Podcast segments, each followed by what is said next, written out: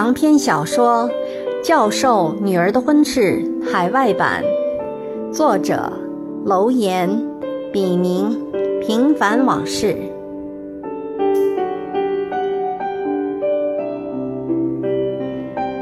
仅以此书献给那些在异国天空下挣扎过、奋斗过、迷茫过、失去过，更收获了的人们。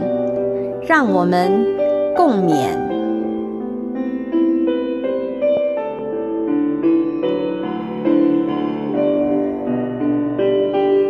第三十五章：引狼入室。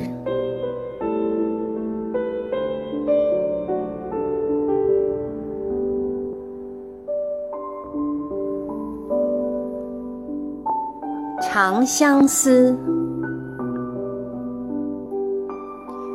云长扬，鸟长扬，吾约相逢水中央。应怜各他乡，不思量，却思量。心念无机半梦长，此生难相忘。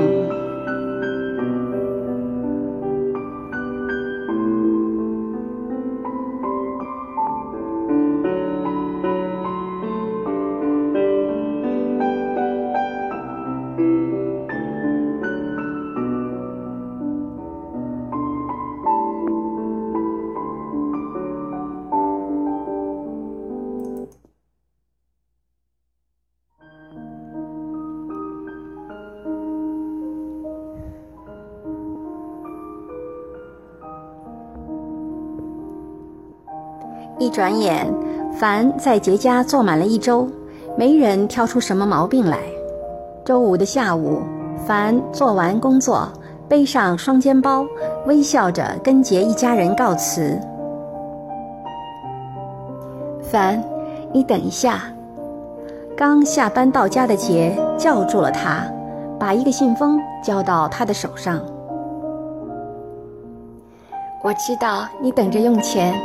以后我就每周给你结一次，你看怎样？凡一怔，感到有点意外。自从上次杰让他戒烟之后，他就对杰心存敬畏，觉得这个女主人虽然外表柔弱，说话温和，但身上有种说不出的威严和气势。想当初他自己在国内时，也是极其顺遂得意的人。大学读的是热门的外语专业，毕业后又进入一家法国大公司做文秘。白天一身干练的白领装扮，坐在宽敞明亮的写字楼里，满嘴跑洋文儿。接触的都是身上散发着古龙水气味、西装革履的外国人。晚上则摇身一变为时尚性感的女郎。在酒吧的一角品尝鸡尾酒，听爵士乐，与众人高谈阔论。走在街头时，对别人投来的艳羡目光，他都习以为常的视而不见。毫无疑问，凡一直相信自己这样的天之娇女不出国，真的冤枉。外国。尤其是代表着高尚品味和先进生活的美国，才是自己真正的归属。可是造化弄人，凡哪里会想到，迎接他的却是一种金玉其外，败絮其中的生活，而且这样的日子似乎并不会很快结束。在经历了许多挫败后，凡终于屈服，认命了。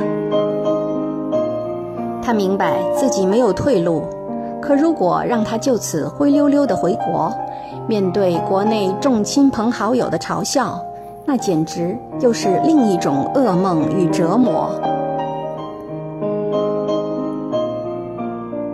凡决定放下过去的玫瑰幻影，开始脚踏实地的生活，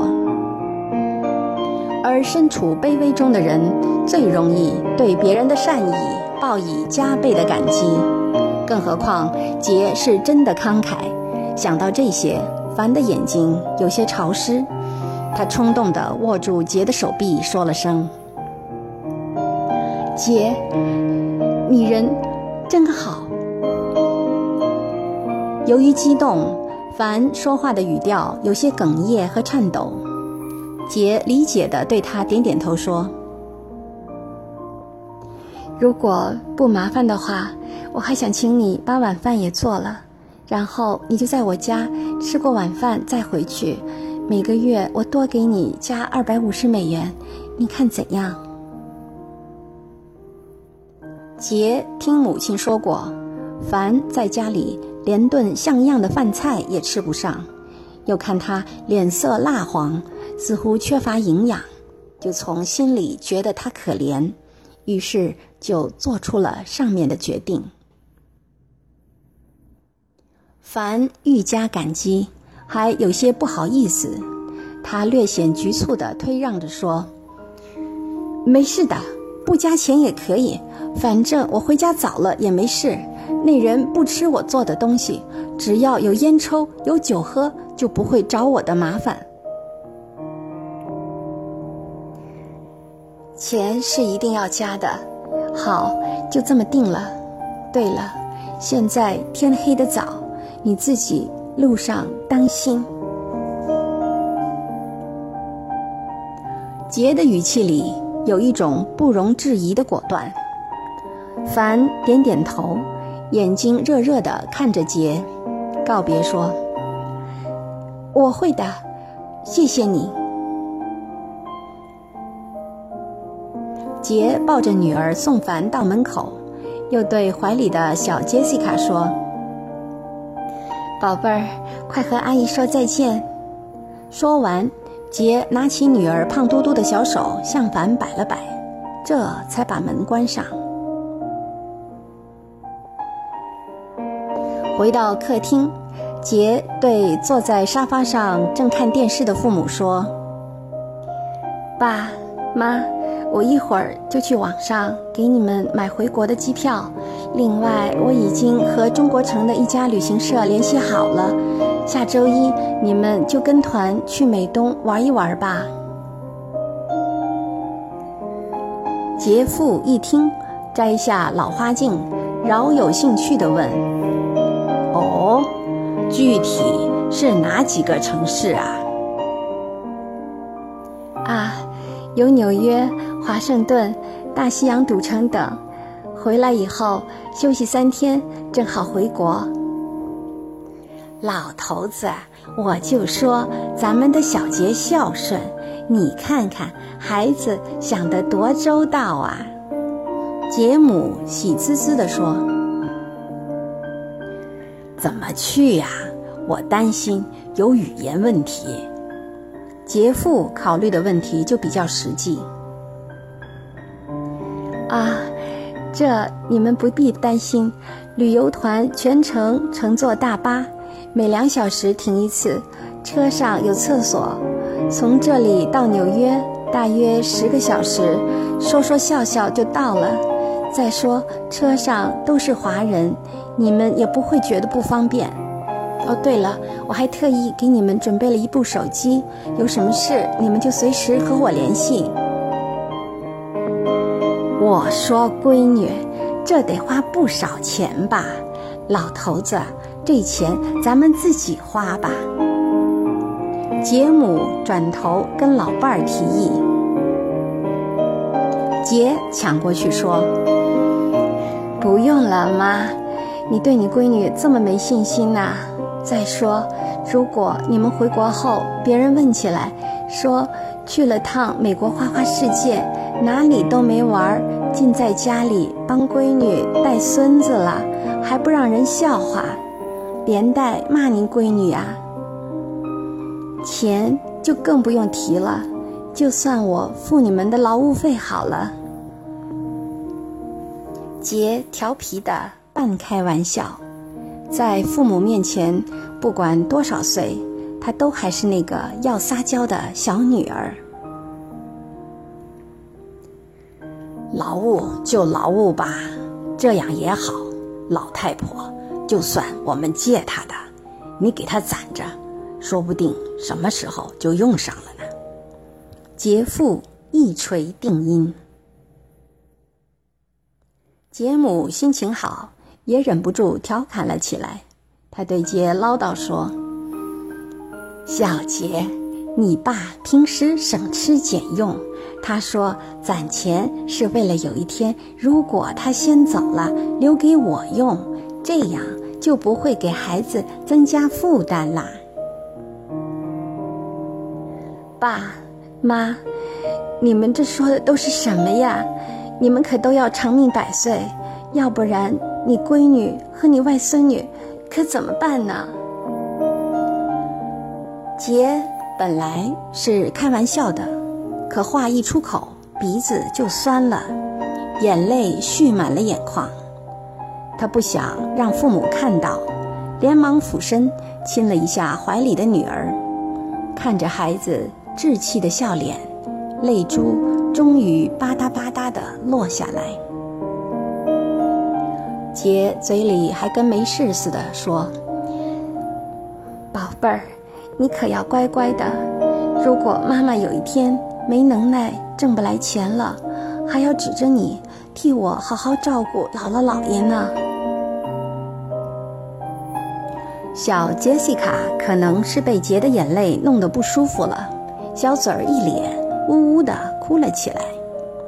杰借故抱女儿回到自己的房间。一边哄孩子，一边跟着伤心落泪。其实，杰有满腹的心事想和父母说，一想到自己马上就要和康提出离婚，未来的日子充满了变数和不定，心中难免惶惶然，但又一个字都不能说。杰宁可自己受苦。也绝不想让父母替自己担心，他就是希望二老能安心的回国，这样也算是他的孝顺吧。再说康，因为红怀孕的事早已有些焦头烂额，好不容易送走了红，暂时松了口气。说实话，红对他的一片痴情。令他有点意外和吃惊，红似乎总是听他的话，这让他稍稍放了心。但与此同时，康的心里很明白，这事儿像个定时炸弹，搞不好什么时候就会引爆。这种头上悬着宝剑的感觉，让康非常忐忑不安。人的心里藏着掖着事儿。就会不自觉地小心低调起来，平时那些跋扈的举止，自然就会收敛许多。康本来对杰和杰父母一通电话把自己送进拘留所，尝了一回坐牢的耻辱，暗地里耿耿于怀，甚至有时对他们的绝情恨得咬牙切齿。但他现在也顾不上计较这些了。无论如何，自己毕竟还做了比打人更不光彩的事。康的心里多少对杰有些愧疚，因此最近一反常态，不但回家比平时早了，而且还主动帮着做些家务，比如倒垃圾、抢着帮孩子热奶什么的。他听说岳父母。要去参加旅游团，还特意从自己的收入里拿出一千美元交给岳父。岳父不肯要，康就悄悄地塞给杰，让杰以女儿的名义给他们。二老临出发那天，康又亲自开车送他们去中国城搭巴士。临别时，又掏出二十美元小费。给领队的小姐，特意嘱咐她多多关照两位老人。康的所作所为，杰父母自然都看在了眼里，私下也很赞许，全当是他有了悔改之心。难怪在旅游途中，杰父不止一次地对杰母说：“康这孩子本质还是好的，希望他能从此好好跟小杰过日子。另外，以后你也不要听小杰的一面之词，有事。”多提点着他一点儿，毕竟一个巴掌拍不响。对于康的改变，杰有些措手不及，并被其表象所蒙蔽。原本要和康提出离婚的决心，被康那些越来越负责任的表现给挫败了。杰好几次话到嘴边，心里一软，又咽了回去。是啊，不到万不得已，谁真的想离婚呢？尤其是一想到将来女儿问起来，爸爸为什么和妈妈离婚了，他这做母亲的该怎么说呢？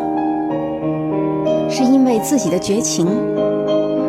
杰左右为难，心。一揪一揪的痛。不过，即使如此，他在心里也再不想勉强自己。不管康怎样的明说暗示，杰都始终没有再跟他同床共枕。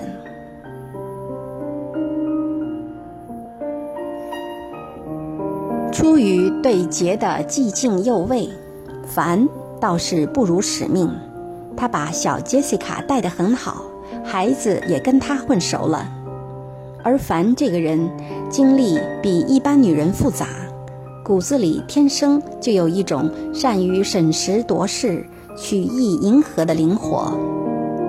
他那个二婚白人老公 Tom，也正是看中了这种中国宝贝的智慧。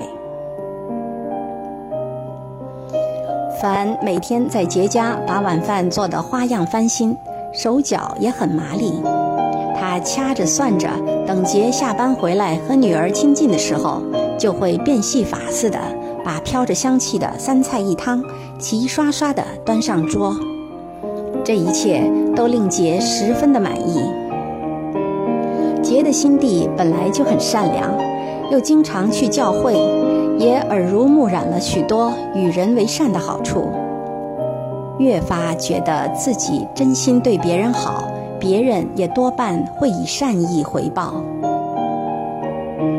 杰当然也知道，并不是所有人都和他一样有着天生的真纯，但他还是愿意把人往好的方面想。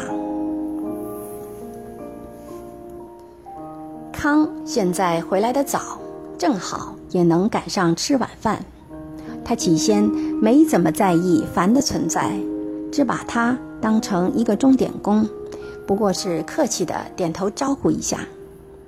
几天下来，凡倒是看出来了，女主人和男主人的关系并不怎么融洽。他们几乎没有当着自己的面说笑过，更别说有什么亲昵的表现了。凡甚至隐隐觉得自己的存在。反而多少冲淡了男女主人之间的尴尬和冷场。凡本来就是有一番风情的女子，受了这种想象的鼓励和怂恿，越发随便起来。在康的面前，如花似玉的凡更是摆出一副娇滴滴的模样。说实话，对康这样的男人，凡从心里清楚他们的弱点，比如感情上的外强中干。凡以前的追求者里就不乏大学老师，正是这番知己知彼的过往经历，给了凡无比的自信。凡察觉到康对自己不反感，甚至还有些兴趣，这让凡那颗刚刚才收拾起来的不甘寂寞的心，又从谦卑做人的努力中。开始蠢蠢欲动，想入非非了。凡特别留意康吃了他煮的哪几样菜，还有康的一些微不足道的生活习惯。不久，康就发现饭桌上的菜里多了他喜欢的口味。当然，凡深知杰才是这个家里的他真正的主人，不二老板。而这也成了他跟康之间最佳的话题。有一次，凡很有礼貌地征询康的意见：“康先生，您一定最清楚康太太最喜欢的菜吧？”这个，啊，对了，他最喜欢水煮鱼。康慷慨地告诉凡。凡的一张俏脸上眉头微蹙起来，失声说道。哎呀，这个我不太会呀，我得跟您请教呢。康一听，本来想说他也不太会，但转念一想，他这么个天才，什么难题做不了，还怕做个菜吗？也没什么难的，不过我还是找个菜谱给你，方便学。康说。那就太好了，我给您打下手吧。”凡答道。两人说说笑笑，一起在厨房里忙活起来。那晚的主菜是杰最喜欢的水煮鱼。凡做饭的经验不知比康好多少倍，但他懂得装糊涂，适可而止。看到康手忙脚乱时，就知道康是有意在他面前逞能，于是适时的帮衬一下，并不露声色的给康解围。从没有和杰一起下过厨，这一回的体验让他几乎爱上了做饭。杰只顾着跟孩子亲热，没有精力顾及那主仆二人如何在厨房里合作。他看到自己最喜欢的饭菜端上桌，由衷的开心。吃过晚饭，杰还主动让康送凡去公车站。康心里求之不得，但表面上却很矜持，而且显得不太积极。凡似乎能读懂康，连忙推让说：“哎呀，不用啦。”康太太、康先生忙了一天，也累了。杰是个实在人，他确实担心凡的安全，因为附近经常有黑人抢劫的事件发生，于是执意让康送。康这才答应下来，凡则千恩万谢地表白一番。一路上，凡越发客气，一会儿称赞康开车快而稳，一会儿又说康太太真好福气，找到这么好的先生，而不像自己，真是一人一个命。他还有意无意地说起自己的艰辛日子，这些不由得触动了康当年曾有过的心情。忍不住生出些许的怜悯，心里为凡打抱不平。康觉得凡也算个人物，却只能委屈的给人家看孩子当佣人，真是可怜。从此之后，康对凡的殷勤和关心。在杰的眼里，仍旧只是康悔改表现的一部分。自父母出去旅游后，杰天天让康去送凡，而且每每嘱咐他一定要看着凡上公车。康从不推辞，而且有时如果赶上天气不好，比如下雨什么的，还会亲自开车送凡回家。康有时还主动提示杰，把他不需要的衣物送给凡。杰本来就有帮助凡的心，看到一向自私自利的康，竟然能主动关心保姆，这不但说明他在改变，也认为他是为了女儿小杰西卡能得到凡更多的细心照料。杰的心里渐渐温暖起来，虽然他并不爱康，但他也不忍让自己女儿的父亲太不堪。康回家更早了，他不像从前那样，一回来不是坐在电视机前看当天的新闻，就是在电脑上爬格子。写那些似乎永远都写不完的申请经费的材料和学术论文，他现在总是主动去帮厨，而且常常都是和凡合作那几道杰最喜欢的菜，这让杰的内心不时涌起些许的感动。这种无风无浪的日子。一直持续到杰父母旅游回来。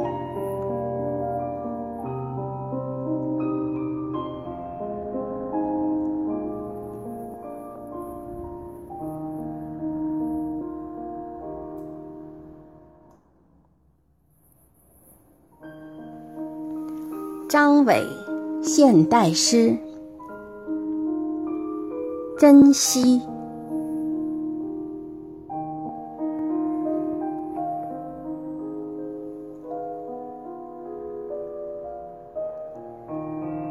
我不是你的，虽然有人还傻傻的在等我。我就是个混混，浪迹在精神的伊甸园里，今天向东，明天往西。我最承受不了的，就是那些亲情的奉献，因为我。就是个骗子，有时我更像个乞丐，依偎在女人的怀抱里呻吟，也想挺直男人的脊梁，但身心都缺钙般的软弱。从我第一次失去，就不让自己再相信真实。我唯一的遗憾，就是还没有来得及像个爷们儿一样，在女人面前大声的喊过“我爱你”。把今天当成你们的节日，把明天当成你们的希望。恩爱的人们呐，千万守住你们的今天和明天。别让他们轻易的跑掉，因为幸福不会回头，快乐不会永远。真的羡慕你们，那些被爱包围和爱别人的人们。我会暗暗的为你们的未来祈福。